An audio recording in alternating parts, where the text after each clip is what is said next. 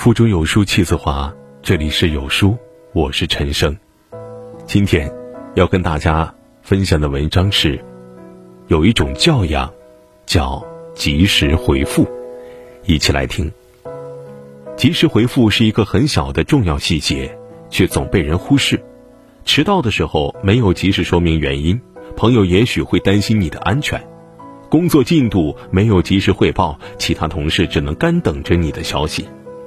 一句简单的“收到”“好”“平安到家”等等，背后可能是对别人的尊重，让别人放心，更让人觉得你很靠谱。及时回复是一种好习惯，更是一种教养。一天上班后，领导让小王给上级部门送了一个材料，一个小时过去了没有回复，两个小时过去了还没有回复，直到中午。领导在楼道里看见他了，领导问他材料送到了吗？他说送到了。又问他怎么送的？他说那个人不在，只好委托办公室的人转交了。领导一听，脑海里马上浮出了三个字：靠不住。此后，领导再也不会轻易的委托他去办重要的事儿了。这么小的事儿，不回复就是靠不住了吗？想想自己年轻的时候，别人交代诸如此类的小事儿。你有回复吗？在普通人的意识里，做了就行了，还要回复吗？而且也没有人因为你没回复而来质问你。后来你委托别人办事儿的时候，才会有一种强烈的感觉：原来那时很难得到他人的重托，跟自己不主动回复也会有很大关系。让你放心的人，但凡遇到重要的事儿，你一定就会想起他来。因为不用担心，你委托的事儿，他一定会放在心上，尽心尽力，随时回复，绝不让你焦急等待。对这样的同事和朋友，你也会以礼相待，并以同样的重视对待对方托付的事儿。这就是共事双方的默契。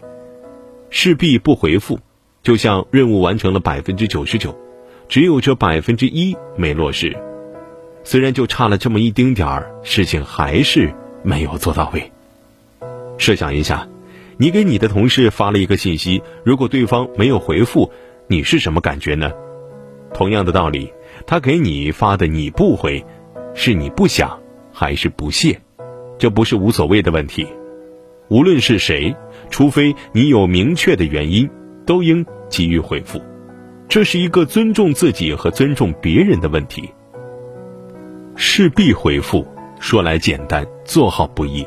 送信送材料只是表面上的事儿，根子上还是职业品格的问题，这和承诺与诚信有关。你有没有过这样的习惯呢？每次出远门都会给家里人报个平安。有一次出去旅游，要坐很长时间的火车，家里十分担心路途的安全，一直在催问。结果到了目的地了，玩的太多兴奋，把报平安这事儿抛到脑后了。等到想起来的时候，拨通电话想解释一下，却先挨了母亲的一顿批评。可能当时你不能理解为什么要多此一举，觉得不耐烦，完全不放心上。但现在想想，家人需要的是你详细的汇报吗？只是一句简单的“平安”，就是他们最想要的答案了。只有关心你的人，才会在意你的回复。学会不让人担心，也是一种教养。别冷漠了这种关系，小事儿不小，回复的不是一件事儿，而是家人对你的爱。及时，这份关系才不会冷下来。